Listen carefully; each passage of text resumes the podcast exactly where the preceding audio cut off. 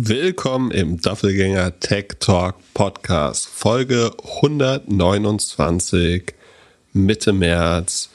Pip im Urlaub, heute mit einem kleinen Reiseführer-Ausflug.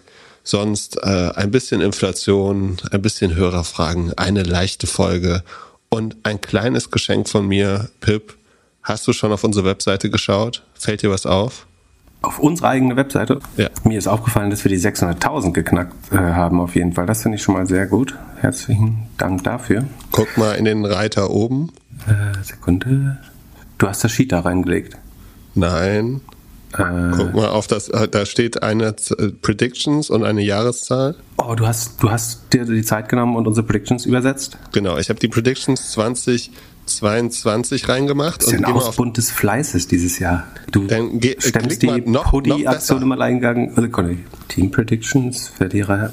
Hast du das jetzt in Evergreen Predictions? Ja, ich habe also ich habe sozusagen alles runtergeschrieben, wie wir die Folge gemacht haben. Und ganz unten kannst du noch draufklicken, da kannst du noch mal gucken auf die Predictions von 2021. Also ich werde jetzt die irgendwie ich, gegen Baum gefahren gerade.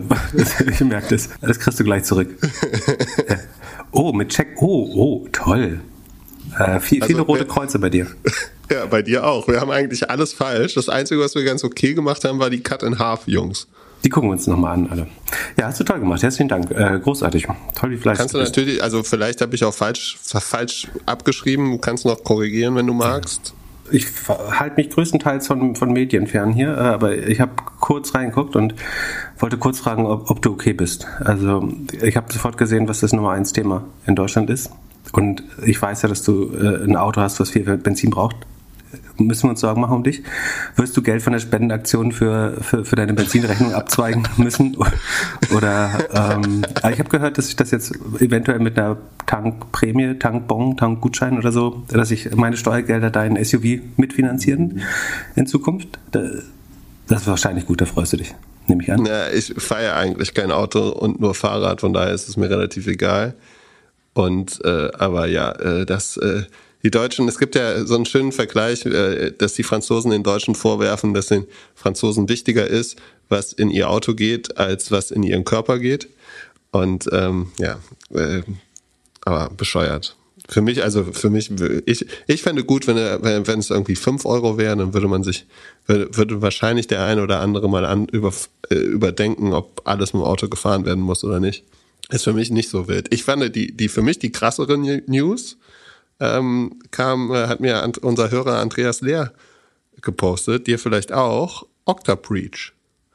Und zwar äh, Okta, äh, irgendeine Community hat herausgefunden, dass man bei Okta irgendwie ein bisschen eine Community. Äh, Ransom Hacker, also die für Fun and Profit vor allen Dingen äh, hacken.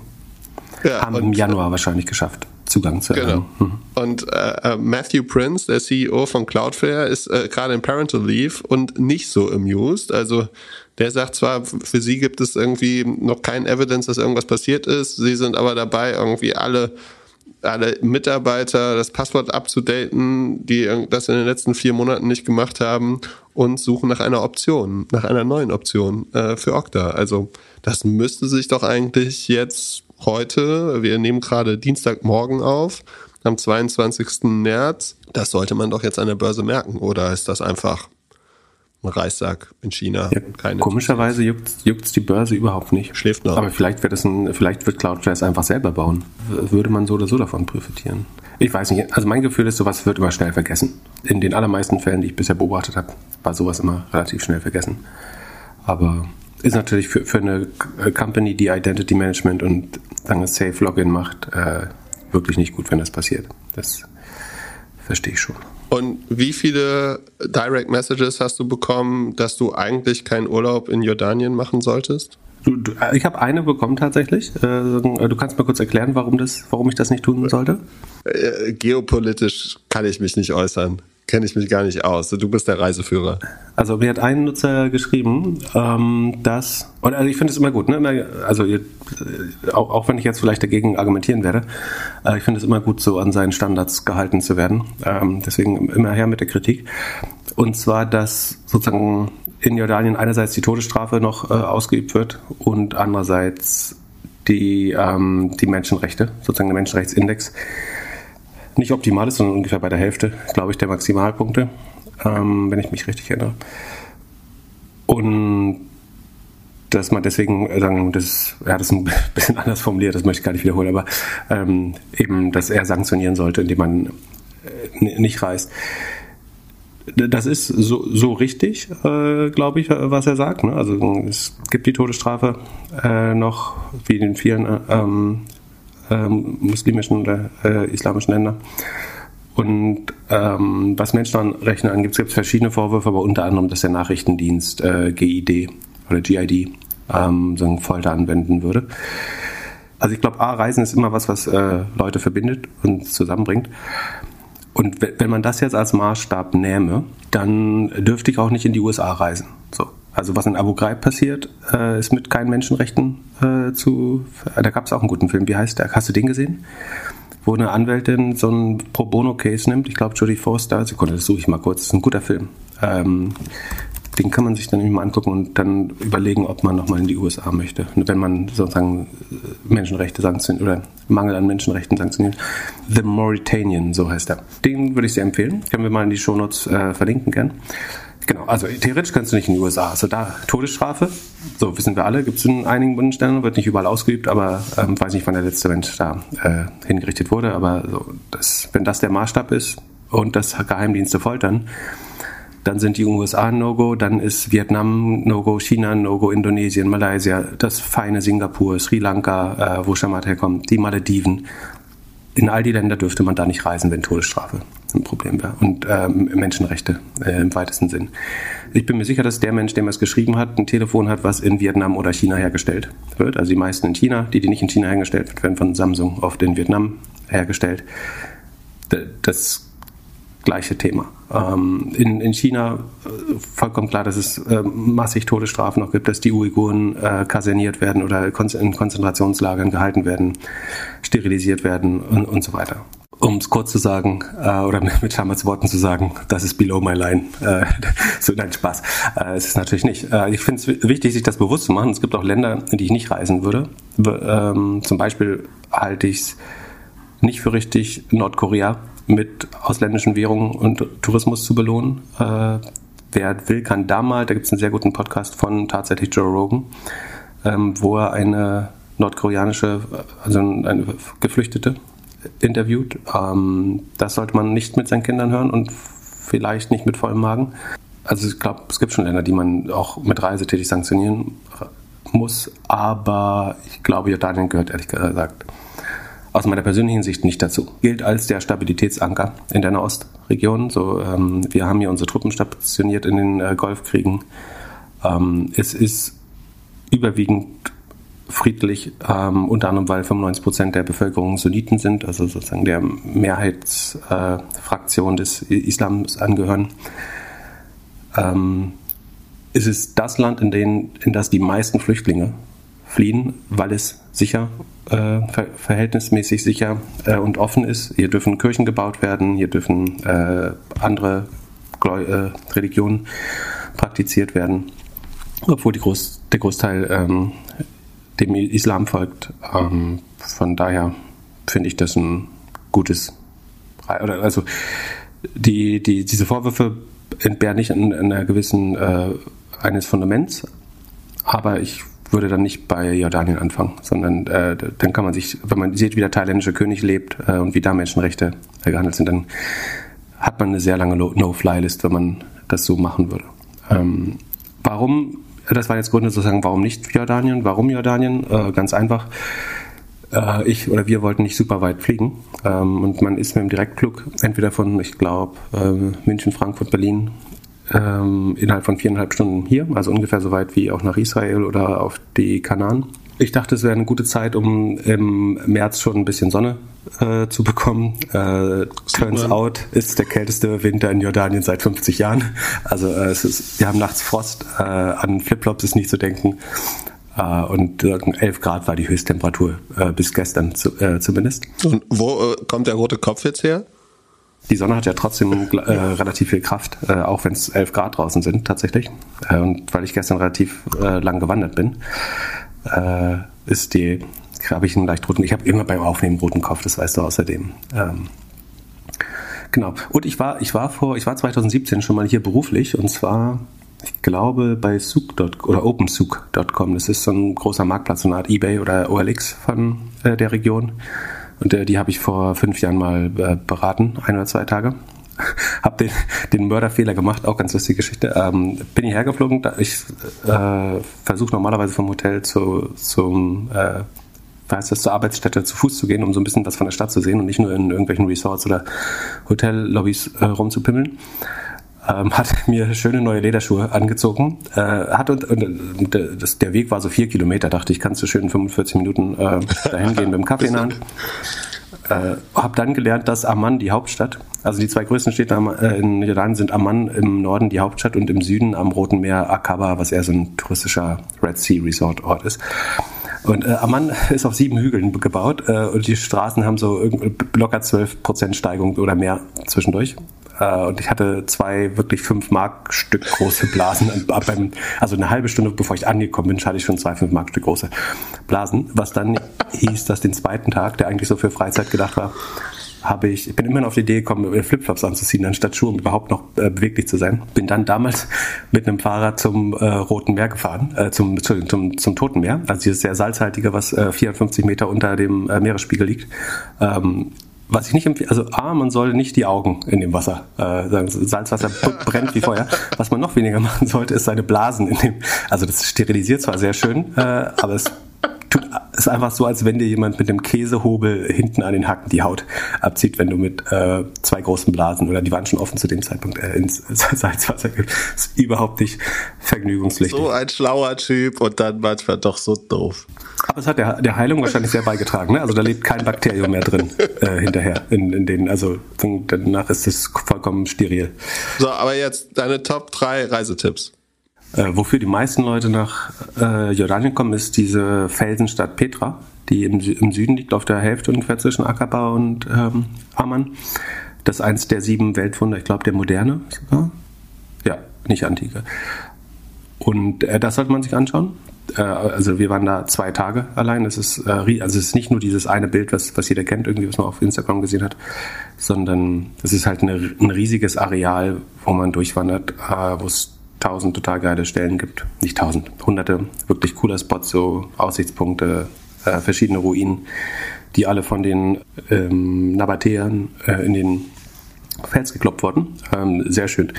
Dann, was war noch gut, ähm, es gibt im Norden, noch nördlicher als Amman, Gerash. Das ist eine alte Stadt, die, also was man dazu sagen muss, in Jordanien haben, also als wir noch auf den irgendwie Bäumen gelebt haben, ähm, die, die Kultur, des, die Menschen sagen, das, die, sagt man, die Besiedlung geht auf irgendwie 7000, zwischen 7 und 9000 vor Christus zurück. Also, ähm, weil das ja nah an, also die, eine der Wiege, die, die Menschheit ist, soweit ich verstehe, in verschiedenen Orten auf der Welt gleichzeitig entstanden. Und eine war bei Mesopotamien, also Zweistromland, was der heutige Irak ist, zwischen Euphrat und Tigris.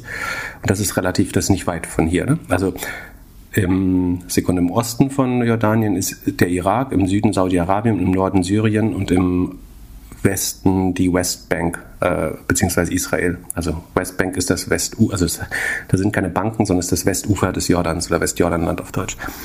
Was übrigens dazu führt, dass äh, die ganzen Flüchtlinge hierher kommen. Also äh, Jordanien gilt eben so als stabil und hat das Glück, dass um, um Jordanien rum ständig Krieg ist, so dass sie alle, also viele Flüchtlinge aus dem Irak beim Irakkrieg bekommen haben und das Kuwait.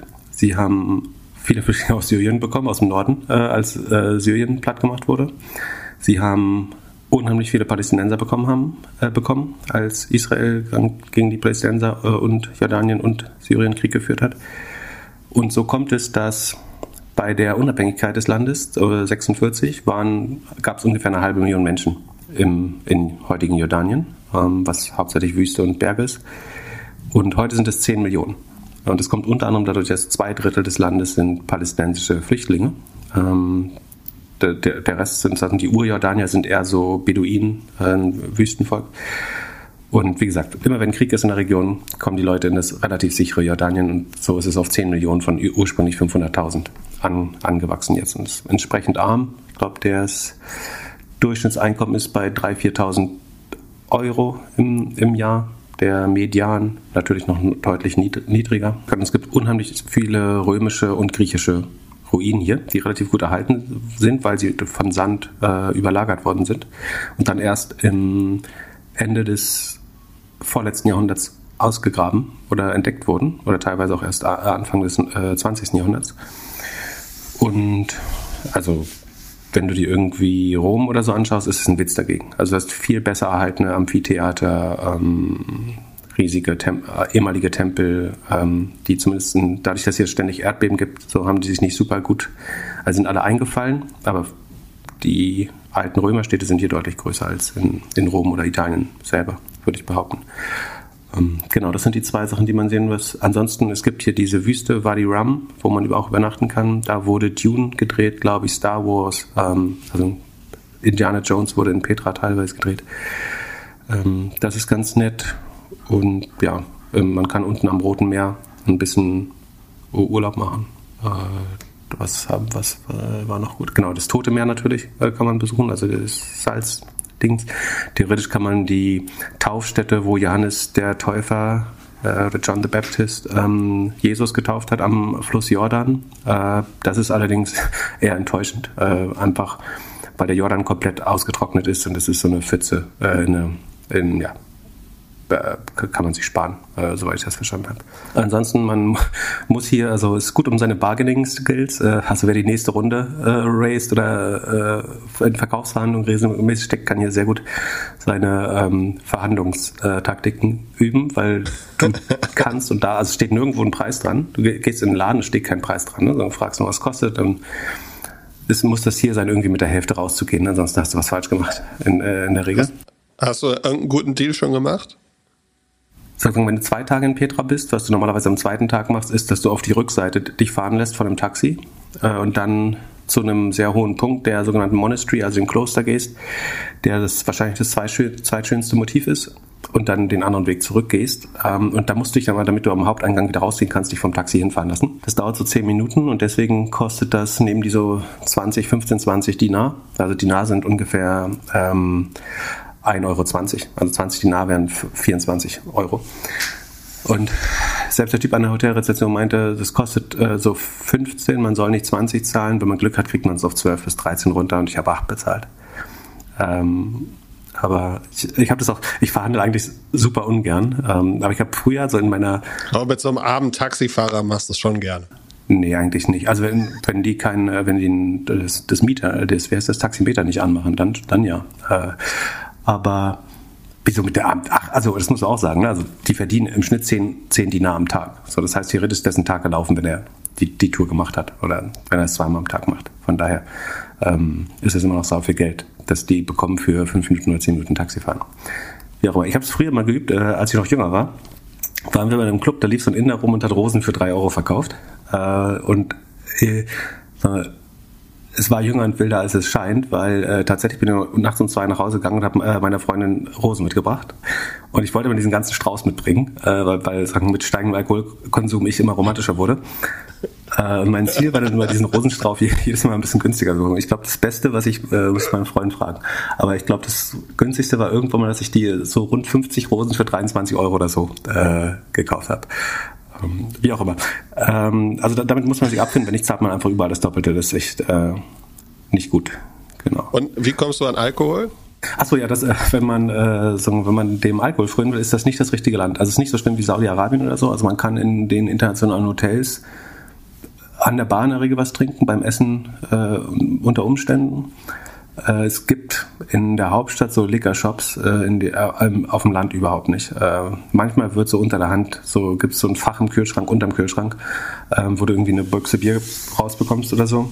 Aber es ist, also der Jordanien produziert sogar eigenen Wein, der ist auch gar nicht so schlecht, ehrlich gesagt. Aber es ist relativ unüblich, äh, Alkohol zu bekommen. Ich glaube, die Ausschanklizenz ist relativ teuer. Es kostet auch, also ein Bier kostet, wenn man eins kriegt, so neun Euro, ein Wein äh, ähnlichen Glas. Ähm, von daher ist es um sich zu besaufen. Also Spring Break oder bis hier echt nicht so angesagt. Was ich glaube, was ein bisschen gewöhnungsbedürftig ist, ist, dass dadurch, dass zwei Drittel des Landes jetzt quasi Nachkommen oder direkt eingewanderte Palästinenser sind, dass die natürlich, also aufgrund der eigenen Geschichte unheimlich israelfeindlich sind. Ähm, ich würde nicht sagen, so religiös antisemitisch, sondern eher, dass sie Israel als einen sehr aggressiven Staat betrachten. Weil die haben eine gemeinsame Grenze und hatten diesen Sechstagekrieg miteinander, wo Syrien die Golanhöhen äh, verloren hat und ähm, Jordanien, das Westjordanland, äh, Ägypten, den Gazastreifen. Und die sehen Israel aber einfach als einen sehr aggressiven Staat. Man muss sagen, der Sechstagekrieg war halt relativ klar ein Angriffskrieg, den Israel äh, gestartet hat. Dies, also der Nahostkonflikt ist unheimlich komplex. Ich werde jetzt nicht den Pip Schollatur machen hier und äh, mich darin verlieren, aber sagen, nur um zu verstehen, sagen, warum die Israel nicht besonders mögen. Die zeichnen, viele tragen hier die, alte, die alten Grenzen von Palästina, weil sie glauben, das ist eben ihr Land. Ähm, und trotzdem sind diese Menschen sehr offen. Ne? Aber das ist vielleicht ein bisschen überraschend und komisch, wenn man hier sieht, äh, wie, wie ähm, unfreundlich Israel wahrgenommen wird, äh, weil es aus deren Sicht hier natürlich ein sehr starker Aggressor ist. ich will, also im Nahostkonflikt gibt es, glaube ich, keine Seite, die jetzt sich hat nichts zu Schulden kommen lassen. Ähm, und ich gibt bestimmt Leute, die hier sehr klar eine Seite beziehen wollen. Ich will nur darstellen, wie das hier gesehen wird. Das ist jetzt nicht zwangsläufig meine Meinung. Ich glaube, beide haben es da nicht leicht gehabt. Ähm, dieser, dieser Angriffskrieg von Israel wurde wiederum gestartet, weil sie aus den Golanhöhen von Syrien ständig beschossen wurden, weil Ägypten ähm, auf der Sinai-Halbinsel Militär aufgefahren hat und die, ich glaube, den Golf von Aqaba, ja, alles andere würde ich er glaubt, den dicht gemacht hat und das ist die wichtigste Versorgungslinie aus dem Süden für Israel. Da haben Israel und Jordanien einen Hafen. Von daher ähm, ist auch das komplexer, als es einfach einen Angriffskrieg zu nennen, aber der ist sozusagen damals von Israel ausgegangen.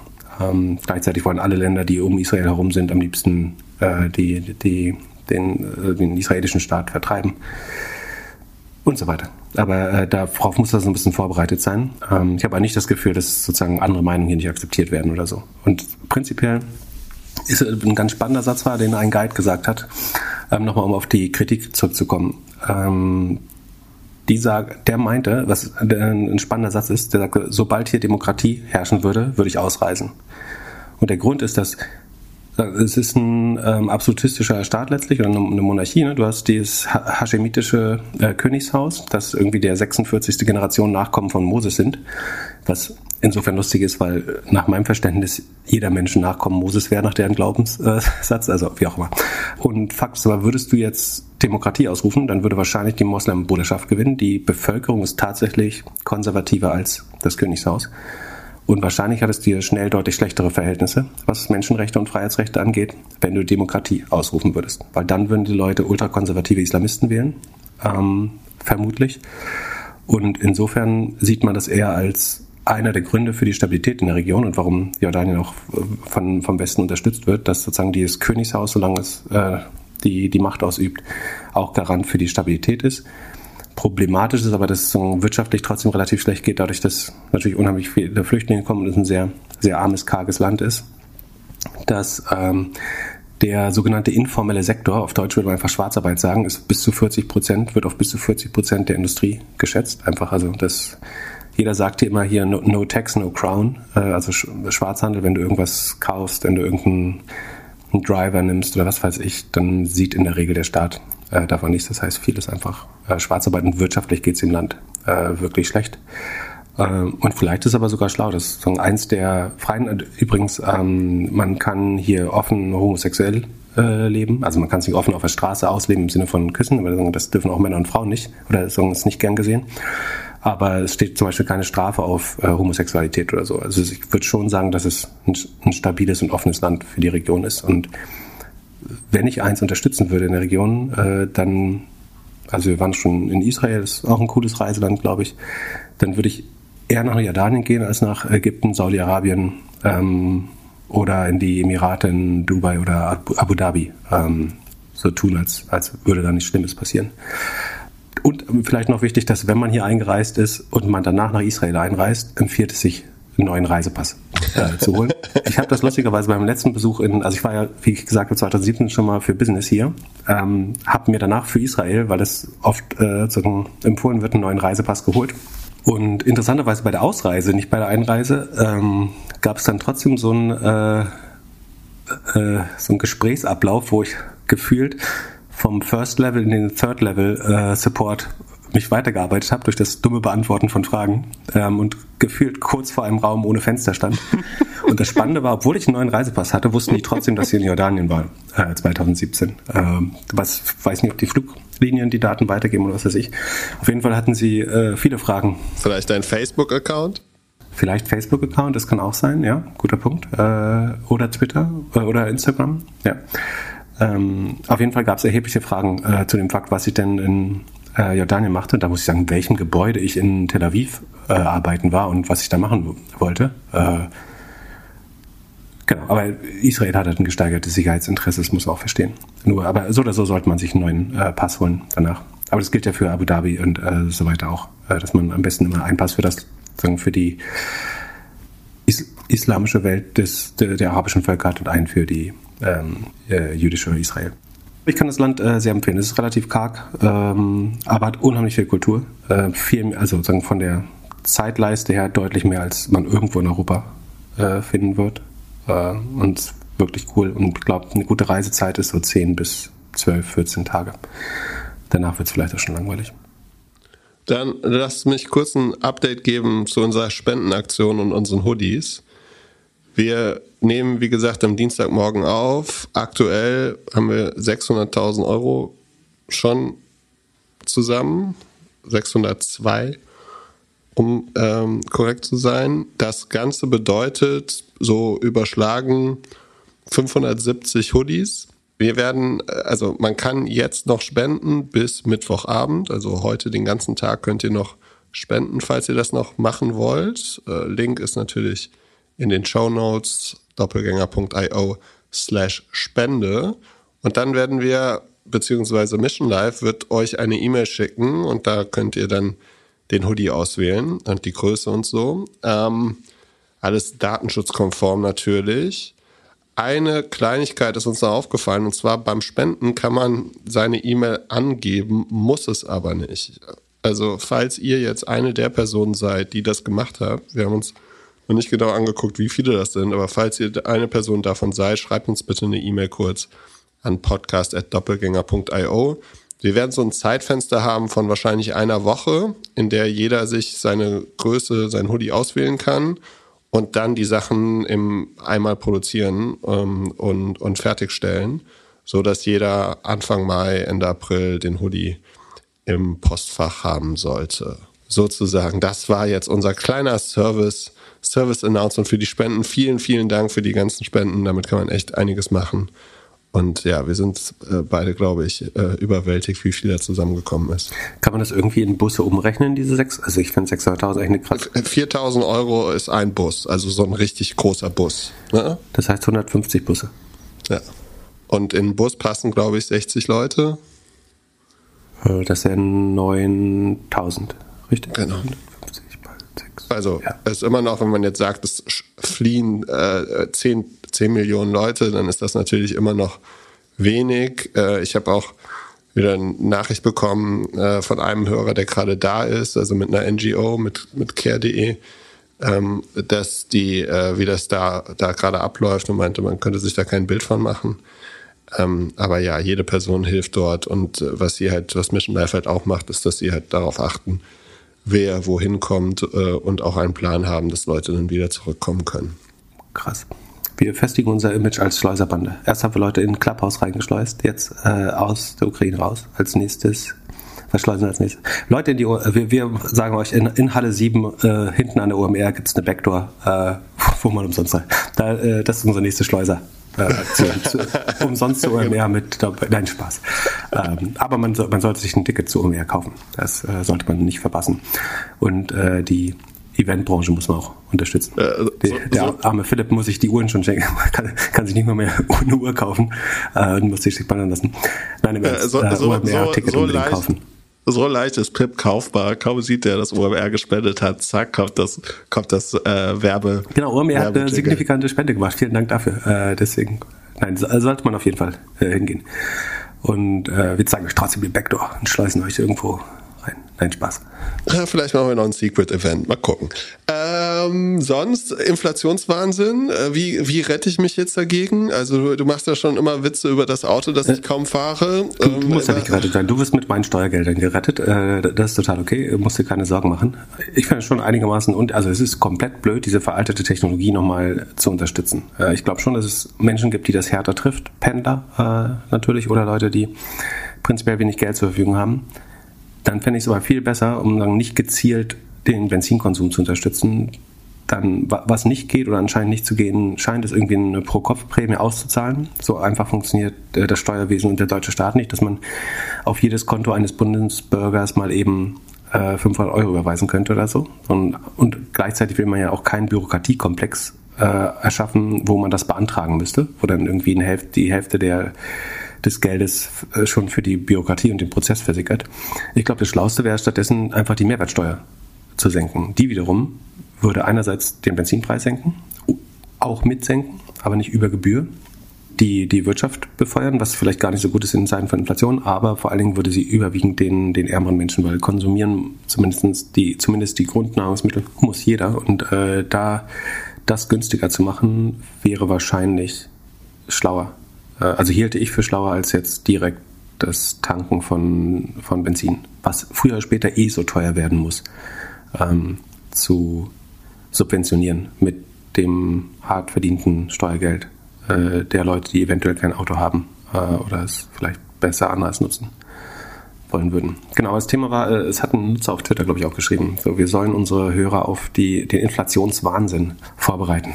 Und es gab, glaube ich, ein paar andere Fragen auch wieder zum Thema Hyperinflation. Also ich möchte schon nochmal sagen, wir hatten das schon mal in der Folge, die heißt, kann man auch suchen, ich glaube, Hyperinflation war in der, in der, im Titel. Was wir gerade sehen, ist keine Hyperinflation. Ne? Hyperinflation ist, wenn das Geld sich irgendwie im Wert halbiert oder so äh, regelmäßig. Ähm, wir haben schon eine Rekordinflation. Ähm, ich glaube, Holger Czepitz hat gestern sagen, selbst ohne Energie sind wir bei 12 Prozent im Februar oder so, dass die Preise gestiegen sind. Oder der Consumer Price Index. Das ist natürlich schon enorm. Aber ich glaube, was wir einfach nur lernen ist, wie gesagt, was früher später eh, also man muss mal ganz klar sagen, dass dieses Inflation is transitory, das war, glaube ich, von Anfang an eine Lüge. Nun konnte natürlich niemand diesen Krieg vorhersehen, beziehungsweise es tun ja viele so, als hätte man es können, oder vielleicht gibt es auch Gründe dafür, den zumindest, also anzunehmen, dass sowas passieren könnte, aber ähm, der Krieg werden, ist ja nicht die einzige, der einzige Grund dafür. Das ist jetzt das, was konkret sehr stark auf die Preise äh, nochmal äh, drückt oder was die Preise treibt, was wiederum nur darum liegt, dass, daran liegt, dass unsere ganze Ökonomie mit äh, fossilen Brennstoffen äh, gepowert ist. Deswegen wird Stahl teuer. Stahl wird teurer, weil äh, teilweise die Rohstoffe aus äh, dem Osten kamen, aber auch weil es ein sehr energieaufwendiger Prozess ist. Ähm, es ist vollkommen klar, dass Lebensmittel teurer werden, weil sie mit Öl hergestellt werden, letztlich. Ähm, es ist vollkommen klar, dass ja, Fleisch, äh, Fleisch ist ja auch Lebensmittel letztlich. Das ist übrigens auch nochmal spannend. Ne? Die, der, der beste Weg, die, die Weizenpreise steigen ja ganz stark, weil Ukraine und Russland krasse Ölexporteure sind äh, und viele Länder, die wirklich äh, hungern oder relativ arm sind, diesen Weizen eigentlich zu fairen Preisen brauchen, um ihre Bevölkerung zu ernähren. Der beste Weg, die Weizenpreise runterzubekommen, wäre einfach unsere Tiere nicht mehr mit Weizen zu füttern und weniger Fleisch zu essen. Ähm, also ich äh, selber esse noch Fleisch, aber so in relativ niedrigen Mengen. Aber die, also allein die so Schweinemastindustrie, die wir in Deutschland haben, wir sind ein Nettoexporteur von Schweinefleisch. Unter anderem gehen unsere Schweinebäuche nach, nach China. Ähm, keine Angst, nicht deine, also die von den Tieren. Ähm, nach China. Und sagen, sich mit dieser Industrie irgendwie zu brüsten, äh, irgendwie die, die, die ist ja extrem kaum arbeitsintensiv. Also wir schaffen wenig Arbeitsplätze damit, beziehungsweise die einzigen Arbeitsplätze, die wir schaffen, sind für irg irgendwelche äh, osteuropäischen Sklaven, die in den Tönniesfabriken da arbeiten müssen unter auch wirklich Bedingungen, unter denen, glaube ich, oder offensichtlich kaum ein Deutscher mehr arbeiten möchte. Ähm, das heißt, mit Arbeitsplätzen sichern hat das eigentlich nichts zu tun. Wir übersäuern komplett unseren Boden mit den ganzen äh, äh, Exkrementen äh, der, der Schweinemast oder auch anderen Tierprodukten. Ähm, und ich glaube 50 Prozent, Sekunde, ich muss mal gucken, äh, ich habe das neulich mal kurz recherchiert. Ich glaube 50 Prozent unseres Weizens wird nur als Futtermittel und Kraftfutter für Rinder und Milchkühe und so weiter verwendet. Sekunde. Also wir sind netto Schweinefleischexporteur. Die anderen Tierarten mal so, mal so. Ja, ich glaube, die Hälfte ungefähr ähm, geht nur für Futtermittel rein. So, das könnte man sehr gut sparen, indem man einfach weniger Tiere ähm, konsumiert.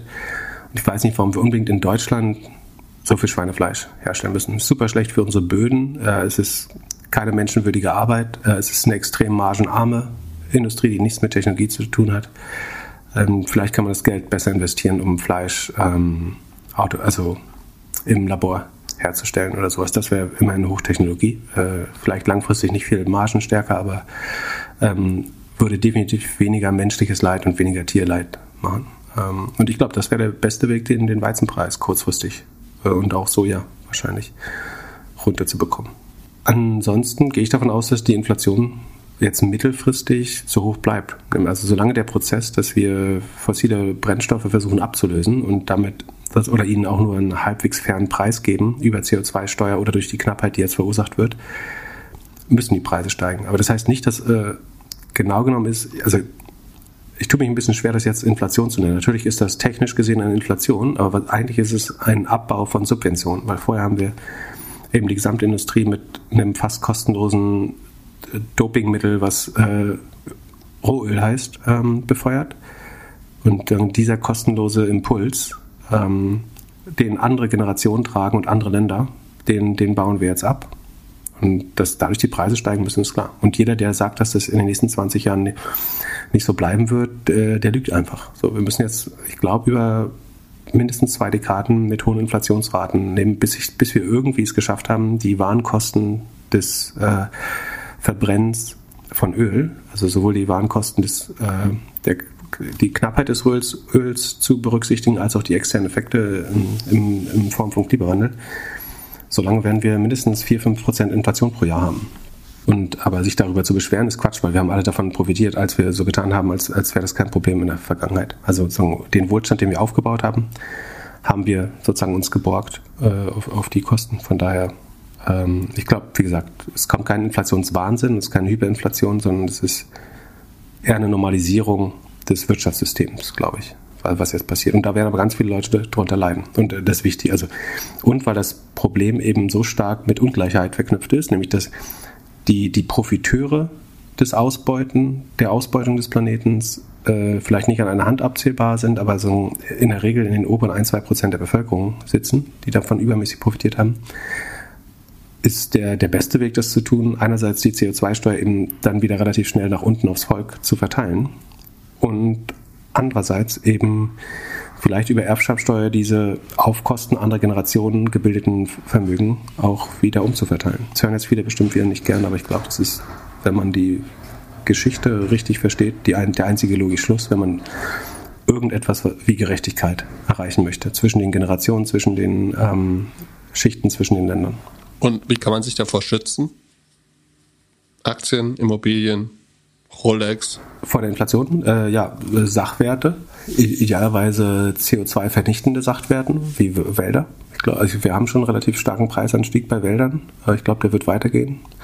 Eventuell wird man später noch stärkere Kredite bekommen, also im Sinne von, also Credits, im Sinne von positiven CO2-Credits, die man wieder verkaufen kann, wenn man Wälder schafft oder Moore äh, wieder versumpft, statt sie auszutrocknen und so weiter.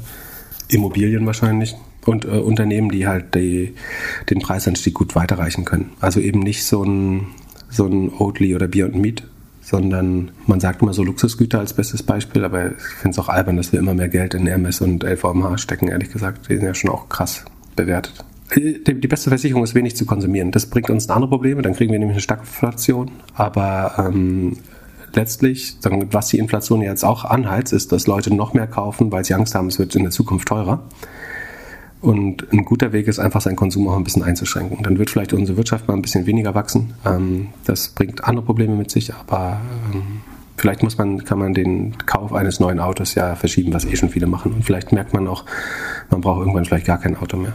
Ähm. Äh, kurzer Einschub von Jan aus dem Off. Wer auch gerade nicht in der Lage ist, sich Wald oder Immobilien zu kaufen, so wie Pip das empfiehlt, sondern das Geld breit gestreut in Aktien, zum Teil von Tech-Unternehmen steckt, darf sich trotzdem beruhigt fühlen. Das erklärt Pip ganz gut in Folge 112 in den ersten 10 Minuten und dann bei circa Minute 50 geht's nochmal um das Thema Inflation. Genauso wie in Folge 87. Irgendwann erklärt Pip auch, dass Arbeiten gehen und gefragte Skills erlernen eigentlich die beste Versicherung gegen Inflation sind. Welche Folge das war, weiß bestimmt die Community auf Discord. Schaut doch mal vorbei auf doppelgänger.io slash Discord. Lisa hat gefragt, wie du angefangen hast, an der Börse zu investieren. Also wann hast du damit begonnen? Was war deine erste Aktie? Mit was für einer Summe bist du eingestiegen? Ähm, hervorragende Frage. Das sind genau die leichtgewichtigen Fragen, äh, die ich mir wünsche. Jetzt habe ich vergessen, das vorzubereiten. Merke ich gerade. Ich versuche mich mal kurz in mein, äh, mal sehen, ob die äh, Commerzbank das hinbekommt, äh, dass ich äh, da jetzt noch mich einloggen kann und das soweit ver zurückverfolgen. Das ist gar nicht so einfach manchmal. So, meine PIN. So, ich, ich fange mal an. Damals. Pip war acht. genau, und äh, kam mit Dollarzeichen in den Augen auf die Welt. Ähm, Fängst du an zu heulen, wenn du siehst, was du alles verkauft hast? ja, ja, ja, auf jeden Fall. Oh, hier stehen nur 36 Monate, aber äh, ich kann auch individuell. Sekunde, machen wir individuell. Startdatum, das müsste 97, 98 gewesen sein. Also, äh, äh, Gott, oh Gott, oh Gott, oh Gott, wie kann, achso, der Kalender geht auch nur bis 2000 zurück. Ach, das ist ja enttäuschend. Neulich ging das noch. Na gut, dann erzähl, muss ich es aus dem, äh, da vergisst man natürlich die schlimmsten Fälle immer, aber ich erzähle es äh, aus dem Kopf dann. Ähm, also ich habe angefangen tatsächlich mit meinem Zivildienstgehalt. Äh, also äh, nach, der, nach dem Abitur ähm, habe ich Zivildienst gemacht und weiterhin bei meinen Eltern gelebt, um Geld zu sparen. Und äh, damit hatte ich ein bisschen verfügbares Einkommen, was ich in der 98, 99er Bubble in Aktien gesteckt hat und habe irgendwie aus, keine Ahnung, 5, 6, 7.000 Euro Zivildienstgehalt äh, relativ schnell signifikant eine hohe fünfstellige Summe gemacht und die dann später auch wieder verloren, um das, äh, gleich mal vorweg. Ich weiß noch, meine erste Aktie war äh, ganz spannende Pixel. Also die eine war König und Bauer, ist ein deutscher Druckmaschinenhersteller. Also es gibt äh, KBA hießen die damals, glaube ich noch, König Bauer Albert. Ähm, es gibt Heidelberger Druck, äh, ist ein großer Druckmaschinenhersteller, König und Bauer und MAN Roland, glaube ich, sind die drei großen. Und König und Bauer hat damals eine hohe äh, Dividendenrendite gehabt und äh, Druckmaschinen 1998 dachte ich, wie schlau ist das denn? äh, äh, da druckt man quasi Geld. Hat sich herausgestellt, dass äh, Zeitung, also, also die haben, soweit ich weiß, Rollen- und Rotationsdruckmaschinen gebaut. Es ist, wo, wo man typischerweise auch Zeitung mitdruckt. Und wie, wie das ausgeht, kann man sich äh, vorstellen. Das wäre jetzt im Nachhinein nicht der beste Pick gewesen. Meine zweite Aktie war Singulus. Die haben was viel Schlaues, was Modernes gemacht, nämlich CD-Rohlinge gedruckt. Aber das Spannende ist, das ist alles nur 20 Jahre her. Ne? Also man muss sich bei den Aktien, die man heute kauft, ganz genau fragen, wie lange es diese Technologien überhaupt noch geben wird. Wenn man überlegt, wie und die Geschwindigkeit, mit der sich die Welt ändert, hat sich stark beschleunigt. Ich habe vor 20 Jahren eine Druckmaschinenaktie und eine CD-Presswerk-Aktie gekauft. Beide Businesses gibt's heut, heute quasi nicht mehr. Also die, die Aktien gibt's beide noch, aber die haben sich, glaube ich, nicht großartig entwickelt in der Zeit.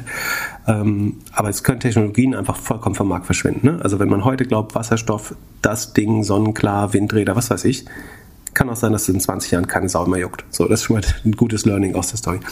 Dann hatte ich, was war so dein Research? Hast du viele Zeitungen gelesen und hast du irgendwie so, so diese, ich habe NTV geschaut mit den CD-Rolling gehabt und, äh, und die ganze Zeit irgendwelche Sachen gebrannt, äh, gebrannt ich, ich oder wie? wie? Wie der schlimmste Börsenanfänger, den man sich vorstellen kann. Also ich habe äh, irgendwie Euro am Sonntag äh, gelesen, NTV geguckt und der Typ, der den schönsten Schlips hat, dessen, äh, also ich habe mir irgendwie Narrative angehört und wenn ich das logisch fand, da waren so teilweise die gleichen Figuren wie heute noch, irgendwie so Bernecker und so. Und wenn ich das sinnvoll fand oder schlau, dann äh, habe ich äh, das äh, mir die Aktie zugelegt. Äh, ich hatte eine SAP-Vorzüge, war damals super heiß, weil es der deutsche Softwarekonzern war auch äh, stark übertrieben nach oben. Ich glaube, ich hatte mal Siebel Systems, aus denen später Salesforce entstanden ist.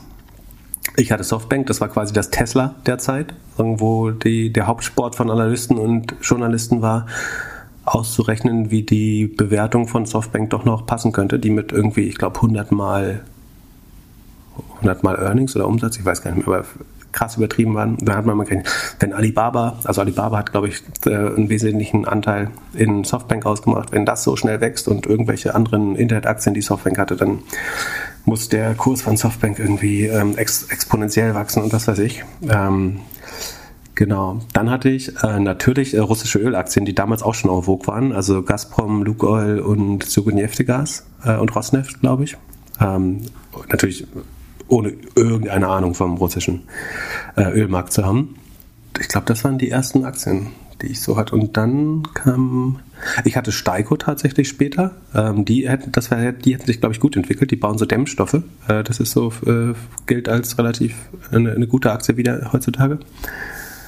Äh, dann Asian Bamboo, das war, glaube ich, eher so zwielichtig. Ich glaube, die gibt es auch nicht mehr. Äh, eher so zwielichtig. Ähm, die haben irgendwie die, eine, eine, schöne Börsenstory erzählt, nämlich dass Bambus eben so viel schneller wächst als Holz und deswegen äh, kaufen sie Wälder und bauen Bambus an und verkaufen den dann und äh, an die Papier- und Möbelindustrie und ähm, ist, glaube ich, am Ende nicht so gut ausgegangen. Aber äh, da bin ich irgendwie noch gut genug rausgekommen zum Glück. Und Moritz hat gefragt, was deine Fehler waren und was du heute anders machen würdest. Also weniger Fernsehen also, gucken? Ich glaube, die Fehler waren anzunehmen, dass äh, die, die Aktienjournalisten irgendwie, ich glaube, ich verstehe heute besser sozusagen, dass die einfach, die brauchen halt jede Woche oder jeden Monat eine neue Story. Und wie viel Substanz dahinter steht, äh, würde ich, also ich verstehe das total, so funktioniert die Presse halt. Und es geht ja auch darum, einfach eine Inspiration zu finden. Und man muss dann eben selber den Research machen oder schauen, ob man diese Inspiration mag oder ob dieses Narrativ verfängt. Ähm, aber ich glaube, damals und teilweise auch heute war das schon so, dass viele, ähm, viele Akteure da dachten, so alles, was da im, also Aktionär war, der Aktionär war damals natürlich auch schon eins der größten Medien, was da drin steht, das, das geht fast automatisch hoch. Was teilweise auch so war, einfach durch den Effekt, dass einfach die Lemminge da hinterhergelaufen sind. Also du hast halt im schlimmsten Fall Samstag den Aktionär oder kam der donnerstags raus sogar, ich weiß nicht mehr genau. Ähm, und dann am nächsten Tag der erste Kurs war halt immer übertrieben. Ja, ähm, dann sind nach und nach, je nachdem, wer die schnellste Verbindung zu seinem Banker hatte per Telefon, ähm, äh, wirklich ganz furchtbar. Genau. Das war Podcast dann ganz anders, ne? Also. genau. Aber das, was habe ich sonst? Dann habe ich aber eine ganz lange Zeit auch einfach äh, keine Aktien mehr gehabt. Ähm, bestimmt bis vor fünf Jahren oder so. Einfach weil ich mein Geld immer zu 100 Prozent in entweder so meine eigenen Side-Hustles investiert habe ähm, oder in irgendwelche anderen Fehler. Und genau, und jetzt, ähm, aber das Gute ist dadurch, äh, letztlich hat man dann mit 2000er Crash und Great Financial Crisis 2008 äh, schon zwei Crashes durchlebt, was einen dann so ein bisschen ruhiger stimmt äh, für, für Zeiten wie jetzt. Und genau, aber trotzdem äh, weiß man, dass in Blasen schon auch Geld zu verdienen ist. Ne? Also ich, was glaube ich Quatsch ist, ist zu sagen, weil jetzt eine Aktie irgendwie mit 30 mal Sales bewertet ist, dass es zwangsläufig falsch ist. Das ist kurzfristig, äh, langfristig vielleicht eine Überbewertung, das heißt nicht, dass sie auch noch zu 60 mal Sales steigen kann, wenn der, wenn der Markt das will. Ähm, genau. Ich überlege gerade, ob es noch irgendwelche guten Stories gibt, äh, die ich, aber das sind die Achsen, an die ich mich erinnere. Na gut, dann lass uns weitermachen. Eine weitere Frage war, ob du mal überlegt hast, bei einem VC zu arbeiten und was dafür und dagegen spricht. Boah, die habe ich extra nicht kopiert. das hast du es trotzdem gemacht. Ähm, was heißt denn bei? Als Angestellter? Ähm, als Partner. Also ich mache das ja sozusagen im, Kle im, Kleinen als Business Angel. Ne? Das ähm, ist, hat gewisse Parallelen. Der einzige Unterschied ist, dass ich nicht andere Leute Geld verwaltet. Und das, allein das würde mir schon viel Spaß verderben. Also wenn ich benötigte Maß an Due Diligence und sowas man machen muss. Ich weiß nicht, ob das der spaßigste Teil des Jobs ist und gleichzeitig so dieser, ich glaube, Venture Capital ist ein starkes Beziehungsbusiness. Ähm, und ähm, wir haben es ja schon ein paar Mal angeschnitten, das ist nicht zwangsläufig äh, meine Stärke. Äh, das passt zu dir vielleicht viel eher sogar.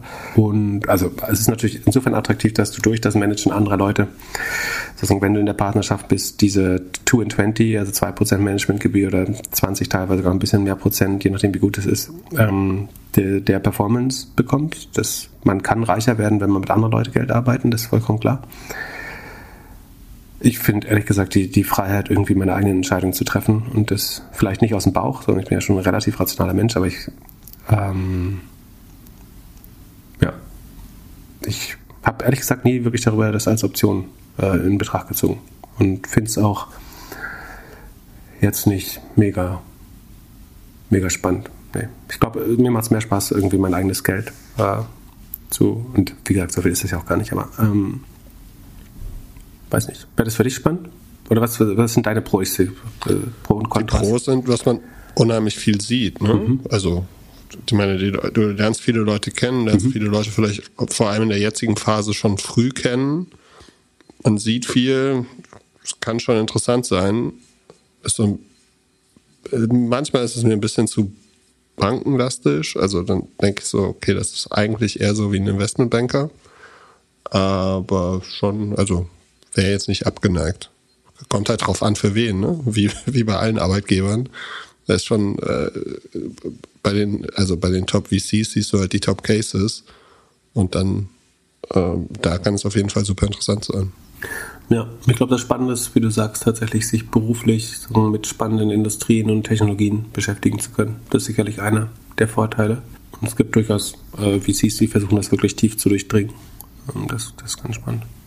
Dann noch eine weitere Frage und zwar erneuerbare Energien. Jemand möchte da rein investieren, am liebsten in einen ETF, aber dann nicht wollen, wir, wollen wir mal, Entschuldigung, wenn ich unterbreche, wollen wir mal einen Deal machen? Also ich, du merkst ja, ich versuche mir das zumindest sehr stark abzugewöhnen und korrigiere mich ja. ganz zu äh, können, können wir dir das rein investieren, äh, abgewöhnen? Das ist eigentlich so eine Doppelung und sagen, bei mir dreht sich mal alles im Magen um, wenn ich das höre. Aber äh, wir lassen das schön on tape und machen das aber zu unserer Challenge. Weil, also ich werde ja, in Zukunft zählen. immer wieder darauf hinweisen. Äh, also das ist ungefähr schon 200 Mal passiert und jedes Mal äh, sage ich nicht, was dann mit mir machen möchte.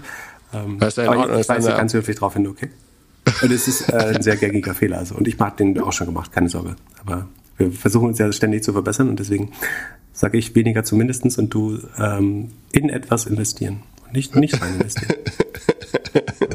Es handelt sich hierbei nicht um Anlageberatung. Keine spezifischen Kauf- und Anlageempfehlungen. Keine Anlageberatung, keine Rechtsberatung, keine Steuerberatung und auch keine Aufforderung zum Kauf oder Verkauf von Wertpapieren. Die Verantwortung für solche Trades liegt bei euch. Philipp und Philipp haften nicht für eure Verluste. Philipp und Philipp und Philipp können die Risikodisposition der HörerInnen nicht einschätzen. Ihr entscheidet selber, was ihr kauft und tragt dafür auch die Verantwortung. Alles könnt ihr auch nochmal unter doppelgänger.io slash Disclaimer nachlesen.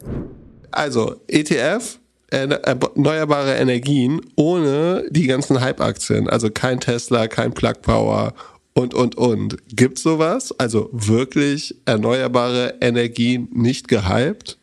Das, also kann ich mir kaum vorstellen, dass es sowas im Angebot gibt. Wie müsste man das denn schneiden, dass man dann sagt, okay, außer alle, die irgendwie ein Multiple von XY haben, fallen da wieder raus?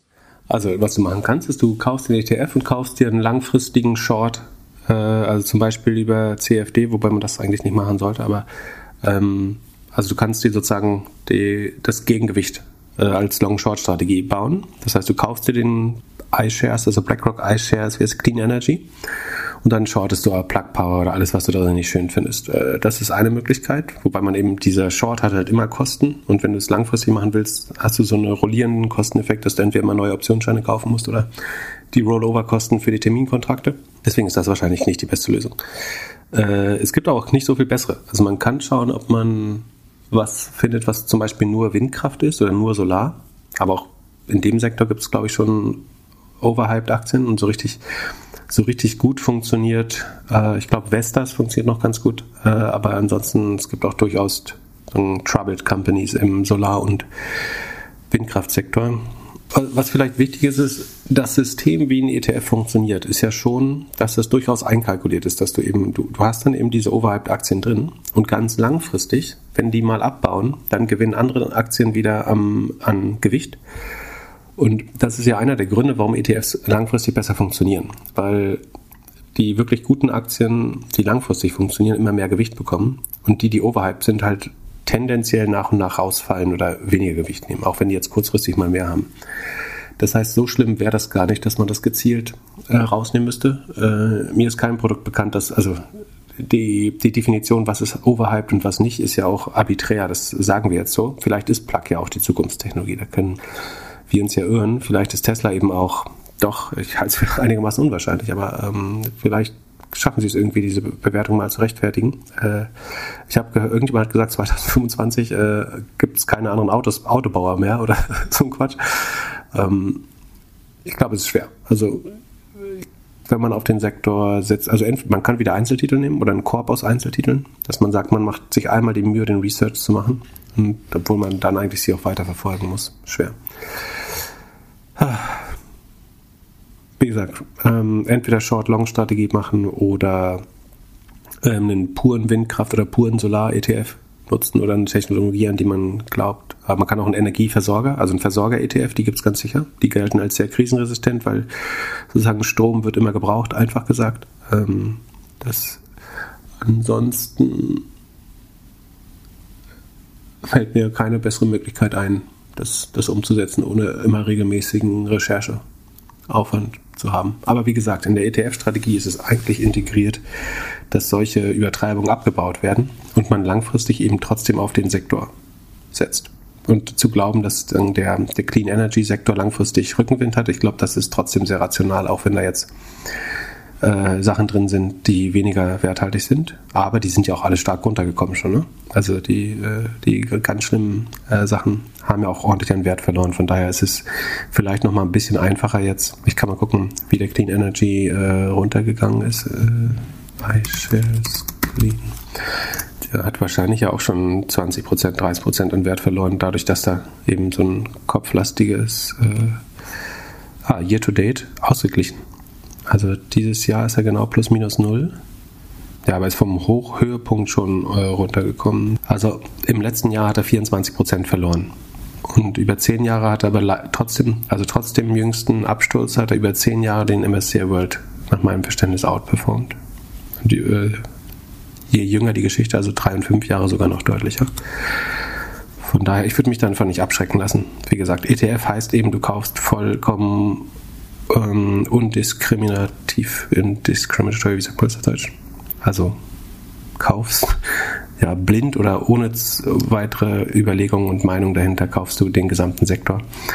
Und also auch wenn du einen MSCI World kaufst, ne? vielleicht kann man es mal so sehen, äh, um das äh, zu vereinfachen und äh, noch abstrakter zu machen. Wenn ich einen MSCI World kaufe, kaufe ich auch Aktien, die ich definitiv nicht drin sein will, wo ich glaube, die sterben in den nächsten zwei Jahren. Pleitekandidaten, da ist alles Mögliche drin.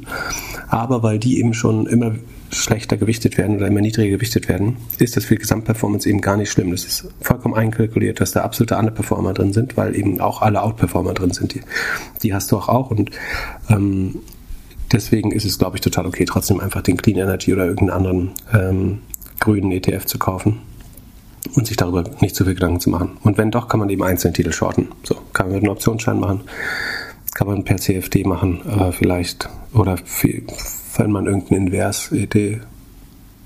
Du könntest. Oder einfach lassen. Du könntest einen Invers-ETF auf Hype-Aktien machen, so den Invers Cathy Wood äh, ETF und den Long Clean Energy oder so. Dann hättest du vielleicht genau das Ergebnis, aber wie gesagt, das ist für, für den normalen Anwender vollkommen, vollkommen unnötig. Dann lass uns mal in unsere Earnings-Ecke gehen. Wahrscheinlich schon ein paar, paar Tage alt. GitLab wollten wir uns die Zahlen angucken. Genau, das haben sich viele Hörer gewünscht, weil das äh, die letzte Woche spannende Zahlen gebracht haben. GitLab macht äh, DevOps-Software. Also so, willst du das erklären? Oder? Ja, du kannst es bestimmt besser erklären. Es ist, äh, die Hauptkonkurrenten sind GitHub und Bitbucket. Entwickler nutzen es, um verschiedene ja, Updates oder Software hochzuladen genau, die Commitments in den Code äh, zu senden und eventuell verschiedene Stränge zu entwickeln äh, der gleichen Software. Ähm, ich glaube, wie ist das? Äh, fällt das Wort nicht ein? Also es ist letztlich ein Operating System oder Management System, um die verschiedenen Contributions der Entwickler zu einer Gesamtsoftware äh, zu verwalten, unter anderem. Ja, und gegründet von zwei Ukrainern. Und gegründet von zwei, ach, das wusste ich gar nicht. Ja. Ähm, nicht überraschend. Also, die haben Q4 22 announced, das heißt, sie haben verschobenes äh, Fiskaljahr, wahrscheinlich bis Ende Januar. Ähm, ich habe es noch nicht im Sheet, vielleicht schaffe ich es noch einen Sheet zu machen, wenn nicht, machen wir es spätestens bei den nächsten Earnings. Ähm, sie sind gewachsen mit knapp 69 Prozent, das ist schneller als im Vorquartal, äh, aber ungefähr so schnell wie im Jahr. Der Jahresschnitt war 66 Prozent fürs Gesamtjahr, jetzt im Q4 nochmal leicht beschleunigt mit 69, ähm, das ist super. Sie haben eine Gross Margin von rund 88 Prozent äh, über das Gesamtjahr. Das ist für Software schon im absolut oberen Bereich, Top-Bereich. E, die EBITDA-Marge ist noch minus 50 Prozent. Ähm, das ist relativ hoch, äh, logischerweise. Und eigentlich zu hoch für 66 Prozent Wachstum. So, was machen wir denn in der Regel? Wir gucken auf den Cashflow und dann sind wir gnädiger, wenn der Cashflow ähm, hoch genug wäre. Und der Cashflow, Cash from Operations in dem Fall würde ich nehmen, äh, ist nur noch minus 1,1 Millionen im Q4. Im Gesamtjahr sind es äh, minus 50 Millionen auf Gesamtumsatz von 250 Millionen. Das wären nämlich ziemlich, ziemlich genau minus 20 Prozent äh, Operating Cashflow Marge. Im Vergleich zu 66 Prozent Wachstum wäre das wiederum dann eben eine Rule of 40 von 66 minus 20 Prozent minus 20, also negative 20 Prozent Operating Cashflow, wären wir bei einer Rule of 40 von so ungefähr 45, 46. Ähm, das wäre sozusagen im guten Bereich. Wenn man jetzt das letzte Quartal nimmt, wo man sogar auf nur noch ein Prozent, äh, nur noch eine Million negative äh, Cash from Operations ist, dann hätte man sogar eine deutlich höhere Rule of 40. Also entwickelt sich viel in die richtige Richtung.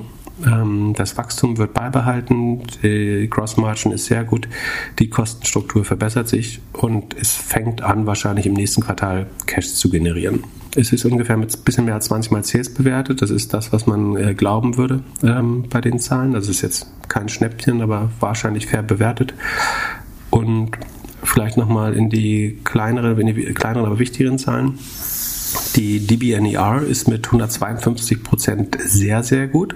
Ähm, das macht wahrscheinlich insofern Sinn, dass wenn man eine Firma mit Entwicklern hat, dass man in der Regel immer mehr Leute einstellt oder die Operations im IT-Bereich sich fast von alleine vergrößern, weil mit steigender Größe die Ineffizienz steigt und man immer noch mehr Entwickler braucht, um das Gleiche zu schaffen. Zumindest ist das mein Gefühl. Und so steigen dann wahrscheinlich auch die Rechnungen an GitLab.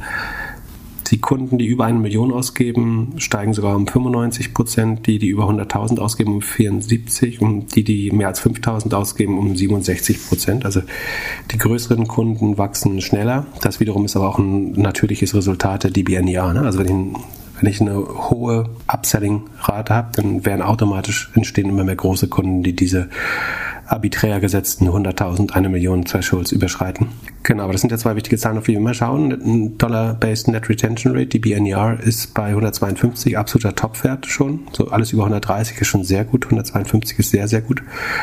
Und das andere ist die, die Magic Number. Wie gesagt, wir haben es noch nicht im Cheat, aber wir können es mal kurz. Also Sie haben äh, von Q3 auf Q4 sind Sie von 66, von 67 auf 78 Millionen Umsatz gestiegen äh, zum Vorquartal. Das sind 11 Millionen Differenz mal 4, um es zu annualisieren, sind dann 44 Millionen und die Marketingausgaben waren, Sekunde, wo habe ich die, waren 57 Millionen.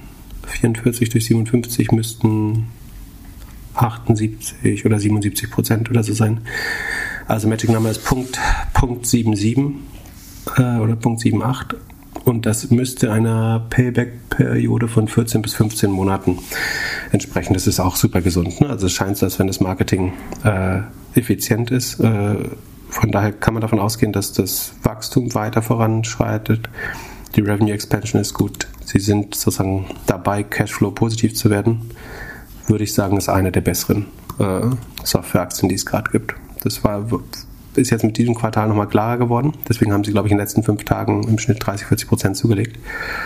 Wenn ich Top 20 Software bauen, äh, ein Portfolio bauen würden, wären die wahrscheinlich gerade drin. Ähm, also sieht ganz gut aus. Ist nicht un unmöglich günstig bewertet, aber sieht spannend aus und äh, ist was, wo ich glauben würde, dass es weiter genutzt wird ähm, von, von Entwicklern dass Entwickler in der Regel sagen, wenn ein Entwickler was eigenes gründet oder irgendwie Head of Engineering oder CTO beim Startup wird, wird er das wahrscheinlich relativ schnell mitbringen und äh, so setzt sich das immer weiter in neue Gründungen fort. Äh, Glaube ich, ist ganz gut. Also Sales und Marketing ist nur ganz leicht gesteigert von 55 auf 57. So, das ist, sagen wir, Inflation einrechnet, fast geschrumpft. RD ist sogar von 49 auf 28 runter und GA von 65 auf äh, 23 runter. Das ist so, weil im Vorquartal, also im Vergleichsquartal des Jahres 2021, beziehungsweise also des Fiskaljahr 21, der Börsengang passiert ist und da sind unheimlich viele Stock Options im Wert von über 100 Millionen äh, worden und dadurch sind die Vergleichswerte jetzt sehr hoch. Ähm, also tatsächlich ist es nicht so, dass die jetzt ein riesen Kostensparprogramm gemacht haben und deswegen die OPEX von 128 Milliarden auf 40 Milliarden runtergegangen sind. Vielmehr ist es so, dass man von den 128 Milliarden 100 Milliarden äh, IPO-Aufwendung abziehen muss und dann sind die Kosten eben von 28 auf 40 ge gestiegen. Ähm, so Pi mal Daumen. Ähm, das heißt, sie investieren weiter in, in, allen Bereichen. Das sieht jetzt nur einmal so anders aus, weil das Q4 21 oder ihres Fiskaljahrs 21 einen starken Sondereffekt hatte durch den, durch den Börsengang. Und wie sieht es bei Sensible One aus? Cybersecurity-Firma, äh, eigentlich Hauptkonkurrent zu CrowdStrike? Genau, Central One, wie du richtig sagst, Security-Sektor, in den wir stark glauben. Äh, die spannenden Titel sind Central One, Zscaler, CrowdStrike und irgendwann wollten wir uns, äh, was war das, Secunet oder irgendwie so ein paar andere nochmal anschauen. Die hatten in Anführungsstrichen das Problem, dass sie in den letzten drei Quartalen sehr stark gewachsen sind mit 108, 121, 128 Prozent. Ähm, so ein, was man sonst nur beim Snowflake vielleicht sieht. Haben immerhin noch wieder 119 Prozent geschafft im Q4. Das äh, finde ich ganz gut, ähm, dass sie das noch weiter äh, schaffen. Die Gross Margin ist bei nur 63 Prozent. Das ist natürlich relativ wenig ähm, für, ähm, für Software. Und die Loss from Operations ist dann im Moment höher als der Umsatz. Also sie verlieren 71 Millionen Dollar, während sie nur 65,6 äh, Millionen Dollar Umsatz machen. Ähm, und so beträgt dann die negative Marge 108,3 Prozent. Aber ähm, der Operating Cashflow ist äh, sogar noch mehr negativ. Äh, ja, genau. Also wir brauchen gerade unheimlich viel Cash noch. Ähm, Stock-Based Compensation ist relativ hoch. Das sieht alles nicht so gut aus. Ähm, aber das ARR wächst eben mit 123 Prozent und die Kundenanzahl wächst weiter dynamisch. Die Net Revenue Retention ist mit 130 in einem guten Wert. Ich habe für die Rule of 40 den Free Cashflow genommen. Der wiederum ist, ähm, warum ist denn der Wert für den Operating Cashflow so, so hoch? Das muss ich nochmal überprüfen. Ähm, also die Free Cashflow Marge ist nur minus 10 oder minus 11 Prozent und dann ergebe sich eine ähm, Rule of 40 von über 100 Prozent. Das wäre dann wiederum okay bei dem starken Wachstum so viel Verluste kurzfristig zu machen. Natürlich sagen, muss man jetzt darauf hoffen, dass sich jetzt bald hier ein Operating Leverage ausbildet ähm, und dann die Kosten langsamer wachsen als, als der, der, der Umsatz, der wie gesagt sehr dynamisch äh, wächst. Und ich muss nochmal schauen, warum hier der Unterschied zwischen Free Cashflow ja, also der Operating Cashflow ist ungefähr minus 50 Prozent des Umsatzes. Das wäre bei dem schnellen Wachstum aber auch noch okay.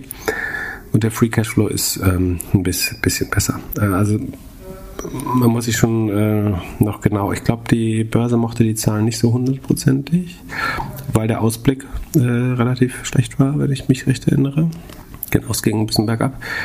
Ja, ein bisschen komplizierter Titel. Also, wenn die weiter so schnell wachsen, sollte das eigentlich passen. So wie die Rule of 40 äh, zeigt, wenn man den Free Cashflow nimmt. Ähm, aber würden die jetzt mal unter die 100% fallen beim Wachstum, dann haben sie dafür einen zu teuren Kostenapparat äh, gerade. Aber dann gerade bei Cybersecurity sollte man ja davon ausgehen, dass äh, unter anderem auch durch die, durch die neuen Bedrohungen jetzt aus dem Osten äh, da noch mehr investiert wird. Von daher bleibe ich da noch ähm, vorsichtig ähm, optimistisch Price Sales ist mit 52 natürlich extrem hoch, aber bei dem sehr hohen Wachstum auch nicht wichtig. Ich würde sagen, es ist ein spekulativer Wert, um auf den Sektor zu setzen. Wenn man ein bisschen mehr Sicherheit will, sollte man eher den Wisdom Tree Cybersecurity ETF nehmen oder vielleicht ähm, die drei oder vier Werte zusammenfassen, als dass man Zscaler, Sentinel One und CrowdStrike kauft. Das wäre wahrscheinlich die, die, die, die schlauste Strategie glaube auch. Also durch Russland wird man vor allem auch in Amerika jetzt sehen, dass sie guten Rückenwind haben mit allem, alles, was Security irgendwie heißt oder. Ne. Genau. Und die Rechnung, die CrowdStrike ja immer aufmacht, ist, dass ähm, sie sagen, dass ich glaube unter 2% der Gesamt-Cloud-Ausgaben nur für äh, Security ist. Und das ist wahrscheinlich vom, vom prozentualen Anteil zu, zu, niedrig, wenn man überlegt, sagen, wie, wie sensibel die Daten sind, die da liegen und so weiter, sollte man wahrscheinlich bis zu 5% der Gesamtaufwendung äh, auch in die Security stecken. Ähm, und dann sollte die, die Branche eigentlich noch viel, viel Rückwind hinter sich haben äh, in den nächsten Jahren. Dann letzte Frage des Tages von Arne. Er würde gerne wissen, ob es irgendeine Formel, irgendeine Kombination von Sales Multiple, Rule of 40 gibt, die ihm sagt oder dir sagt, ob jetzt eine Firma über- oder unterbewertet ist. Ja, schwer. Am Ende macht man am ehesten so eine Art Peer-Vergleich oder Benchmark, dass man schaut, wie sind andere Firmen mit ähnlichen Werten bewertet, also die ein ähnliches Wachstum haben und eine ähnliche Profitabilität und eine ähnliche Gross Margin. Das sind eigentlich die drei Sachen, die in einem, also die drei Sachen, die den zukünftigen Cashflow, also die Bewertung soll den zukünftigen Cashflow der Unternehmung abbilden. Das ist die Idee einer Bewertung.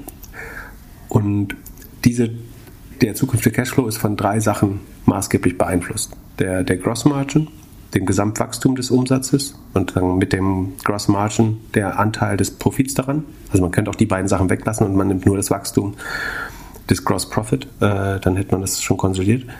Ähm, und dann am Ende sozusagen den, die Cashflow Margin, also wie viel Prozent des Gross Profit schafft man in Geld umzuwandeln. Das ist das, was am stärksten in dem Modell die, die zukünftige Bewertung beeinflusst. Man würde sich dann verschiedene Optionen anschauen äh, als verschiedene Firmen und eine Firma versuchen zu finden, die sehr ähnlich ist. Ähm, also entweder macht man die kompletten Modelle, dann sieht man eh, was sich ergibt, aber man würde es immer im Vergleich zu anderen Softwareaktien oder so äh, sich anschauen. Sozusagen am Höhepunkt der Blase, also vor einem halben Jahr, konnte man so Pi mal Daumen sagen, dass die Rule of 40 un ungefähr dem Sales Multiple entsprochen hat. Ob das dann richtig oder falsch ist, ist eine andere Sache, aber das ist, wie der Markt damals bewertet hat. Ähm, mit, einer, mit einem gewissen Bias, dass wenn man sehr schnell wächst, dieser Wert noch weiter äh, abweicht sogar. Und wenn man eher langsam weich, äh, wächst, dann, dass man auch weniger als die Rule of 40 als Bewertung bekommt. Also wenn man eine Rule of 40 von 20 hat, hat man vielleicht nur ein CS-Mal von, von 7 oder 9 bekommen. Wenn man eine Rule of 40 von 80 hatte, hat man vielleicht aber auch 100 oder 120 als Sales Multiple bekommen, was natürlich eine Übertreibung war. Aber man könnte jetzt sagen, jetzt im Moment ist es ungefähr die Hälfte davon, nachdem die Wachstumstitel fast alle 50 Prozent verloren haben. Aber es gibt wirklich keine feste Daumenregel. Am Ende müsste man dann wirklich das Modell machen. Was, was vielleicht sinnvoll ist, ist, wenn man sich zum Beispiel zwei Cybersecurity-Aktien anschaut, die dann tatsächlich ähnlich schnell wachsen oder so, dann kann man so ein bisschen gucken, was ist jetzt die am best, besseren Bewerte. Aber bei der Bewertung spielen eben noch andere, Faktion, äh, andere Faktoren mit, zum Beispiel sagen, wie solide sie abliefern, wie gut sie reporten, wie gut sie ihre eigene Guidance treffen, das Vertrauen ins Management letztlich damit. Ähm, von daher ist es auch nicht so einfach. Aber es gibt keine einfache, also wenn ich mal sage, so das scheint mir fair, dann ist das auch mein Bauchgefühl, weil ich es im Kopf ähm, mit, also es gibt so einen Spruch, das Bauchgefühl ist eigentlich nur auch ein trainierter Muskel, ne? weil du du hast einfach so viele verschiedene Fälle gesehen. Das, was du, was sich für dich wie Bauchgefühl anhört, ist eigentlich Pattern Recognition, dass du sagen, sehr schnell es mit Werten vergleichst, die du in der Vergangenheit gesehen hast. So, es gibt eigentlich kein echtes Bauchgefühl, sondern in der Regel entwickelt sich Bauchgefühl als ähm, Resultat von vielen Vergangenheitsvergleichen. Es ist schwer zu beschreiben, aber im Kopf habe ich halt ein Gefühl dafür, was eine Aktie, die so wächst und gerade so profitabel oder Cashflow positiv ist, in der Vergangenheit wert war.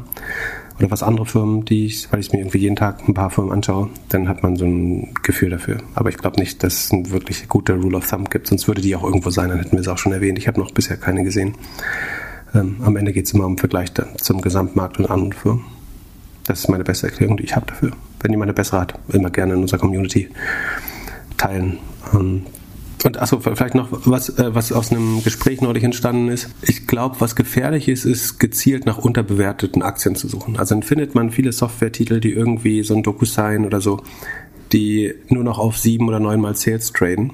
Und das hat aber fast immer einen Grund. Also es gibt diese Schnäppchen nur ganz selten. So, es gibt selten mal so ein Turnaround-Case, zum Beispiel wie ein GitLab, was noch nicht gut genug aussah im Q3, aber jetzt im Q4 deutlich besser aussah. Oder wo man sich gefreut hat, dass man eine Aktie auch positiv überrascht.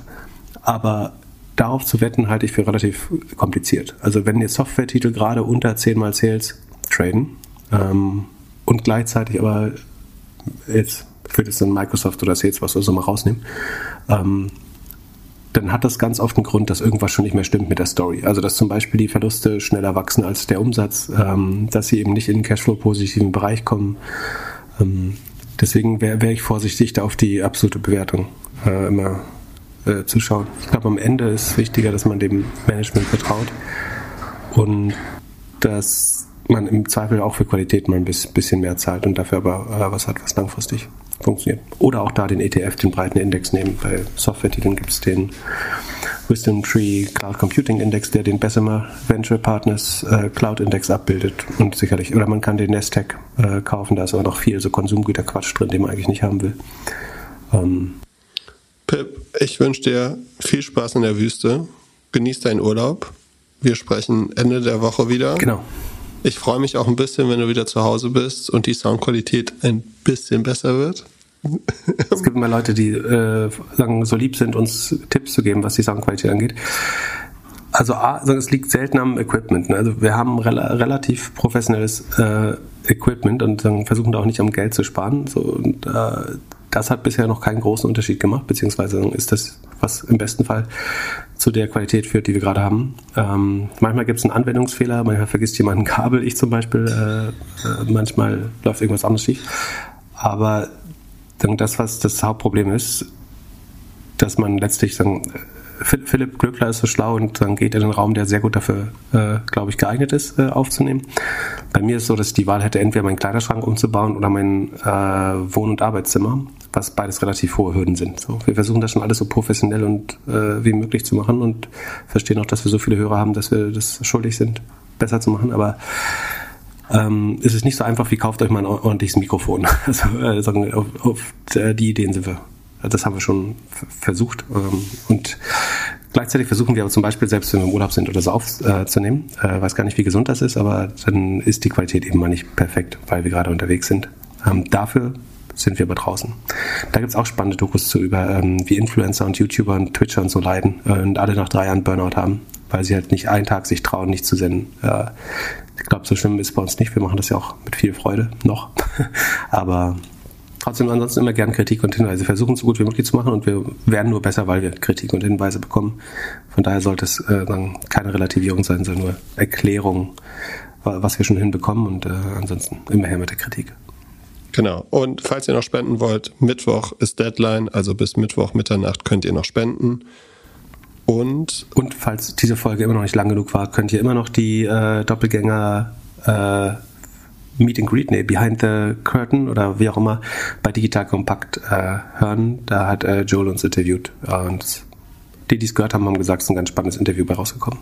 Und falls ihr mit Okta irgendwas macht, vielleicht mal kurz Passwort ändern. Also, habt eine schöne Woche. Sehr guter Hinweis. Bis Samstag. Ciao, ciao. Da bin ich, ich weiß gar nicht, ob ich da in der Wüste bin oder im Hotel. Theoretisch ist hier, also die Straßen sind hier übrigens sehr schlecht. Dafür ähm, ist das Internet. Also mitten in der Wüste hat man trotzdem LTE. Denk an dein Kabel. Von daher bin ich optimistisch, dass wir uns sehen werden. Wenn ich telefonieren wir einfach miteinander. Das kostet ein bisschen mehr Geld, aber das bist du mir natürlich wert und unsere Hörer sowieso. Bis dann. Ciao, ciao. Peace.